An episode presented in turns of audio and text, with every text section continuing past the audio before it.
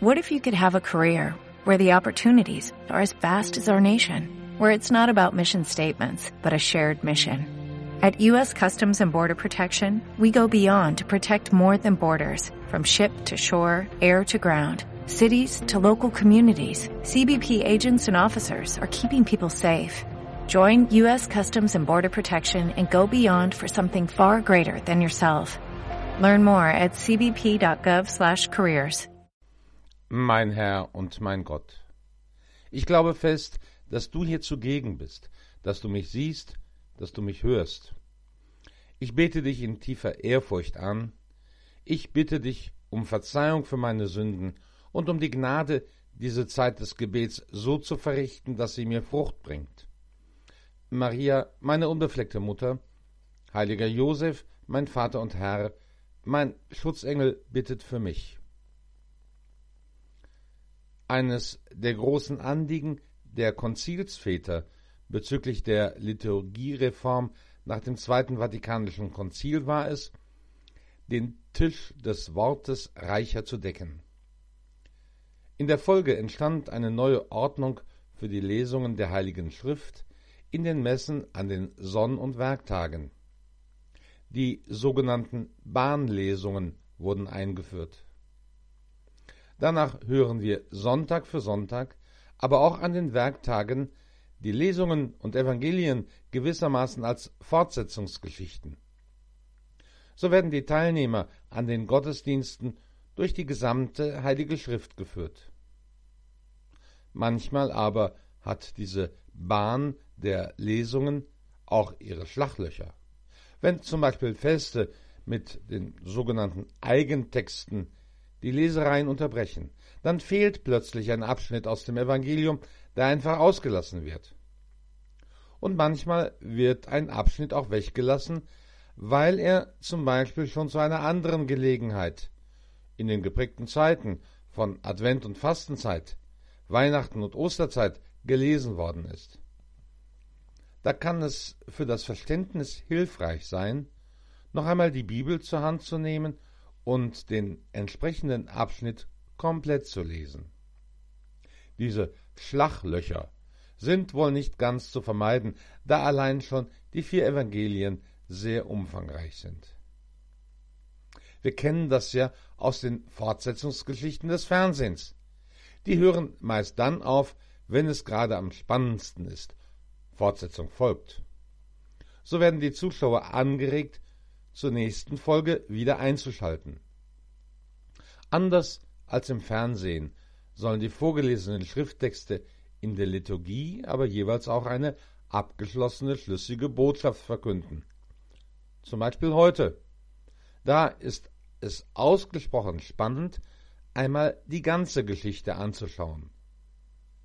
Denn die Erzählung von der Brotvermehrung, die sich nach dem Markus-Evangelium vorher ereignet hat, wurde übersprungen, genauso wie die Erzählung von deinem Gang über den See. Diese Texte haben wir schon in der Weihnachtszeit am 8. und 9. Januar gelesen. Nach der Brotvermehrung hast du die Jünger vorausgeschickt, um ihnen dann mitten in der Nacht über den See wandelnd nachzukommen. Das ist die Vorgeschichte, die wir bei der Betrachtung des heutigen Evangeliums im Hinterkopf haben sollten. Herr, du hast die Menschen begeistert. Mit fünf Broten und zwei Fischen hast du fünftausend gespeist. Und dann blieben noch zwölf Körbe voll übrig, also mehr als ursprünglich überhaupt ausgeteilt worden war. Wer sowas kann, den muss man doch sofort zum König machen. Dann gäbe es nie mehr Hunger in der Welt. Aber das ist nicht das, was du willst. Deshalb hast du auch die Jünger und das Volk weggeschickt. Du hast deine Herrlichkeit offenbart, aber die Menschen erkennen nur, dass du sie satt gemacht hast. Du willst ja gar nicht weltlicher König sein, du bist Gott, König des Himmels und der Erde. Und das, was du zu geben hast, geht weit darüber hinaus, den Menschen die hungrigen Mägen zu füllen. Diese Geschichte muss sich aber wie ein Lauffeuer rund um den See Genezareth herumgesprochen haben. Jetzt hast du deinen Ruf ein für allemal weg. So ist es kein Wunder, dass du dich nirgendwo mehr sehen lassen kannst, ohne dass eine Menschenmenge zusammenkommt. Und die Menschen sind ja auch nur Menschen. Sie denken klein, klein. Wer solche Wunder wirken kann wie du bei der Brotvermehrung, der wird dann auch meine körperlichen Leiden heilen können. Der wird auch meine kranken Angehörigen und Freunde heilen können. Und tatsächlich, der letzte Satz des Evangeliums von heute lautet dann, und alle, die ihn berührten, wurden geheilt. Ich bin mir sicher, auch deine Jünger sind aus dem Staunen nicht herausgekommen. Sie hatten ja gewissermaßen Plätze in der ersten Reihe, nicht nur bei der Brotvermehrung, sondern auch bei den Heilungswundern. Und nicht zuletzt hast du ihnen auch noch gewissermaßen im Privaten gezeigt, wie du im Sturm über das Wasser gewandelt bist. Markus berichtet, dass sie alle bestürzt und außer sich waren, denn ihre Herzen waren verhärtet. Haben wohl auch sie deine wahre Herrlichkeit nicht erkennen können? Ich kann deine Jünger gut verstehen. Wenn ich dabei gewesen wäre, wäre es mir wohl kaum besser ergangen. Schließlich übersteigen diese Erlebnisse einfach jede menschliche Erfahrung. Da muss man vielleicht gar kein verhärtetes Herz haben. Oder ist mein Herz auch verhärtet? Eigentlich geht es mir wirklich genau wie den Jüngern und den Menschen rund um den See Genezareth.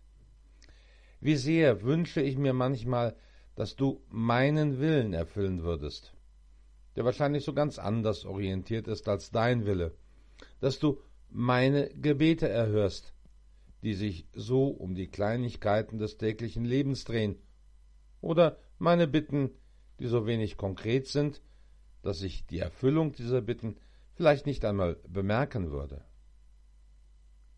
Herr, ganz sicher ist mein Herz verhärtet und dreht sich viel zu oft nur um mich selbst. Du bist in diese Welt gekommen, um den Willen des Vaters zu erfüllen, zum Heil der ganzen Welt. Und denen, die dir nachfolgen, hast du immer wieder gesagt, nehmt euer Kreuz auf euch und noch mehr. Du hast sogar verheißen, dass, wie sie dich verfolgen, sie auch deine Jünger verfolgen werden. Aber all das gehört zu deinem Plan, damit die Schöpfung zu dem Ziel kommt, für das du sie bestimmt hast. Und das ist dein Schmerz, dass wir Menschen so sehr um uns selber kreisen und so wenig auf dich schauen. Wenn ich dich jetzt bitte, mein verhärtetes Herz aufzubrechen, werde ich es spüren, wenn du diese Bitte erhörst? Und werde ich dann tatsächlich in der Lage sein, meinen Willen deinem Willen unterzuordnen, so wie du dich dem Willen des Vaters untergeordnet hast? Werde ich in der Lage sein, meinen Auftrag in dieser Welt zu erfüllen und am Kommen deines Reiches mit meinen kleinen Kräften mitzuarbeiten?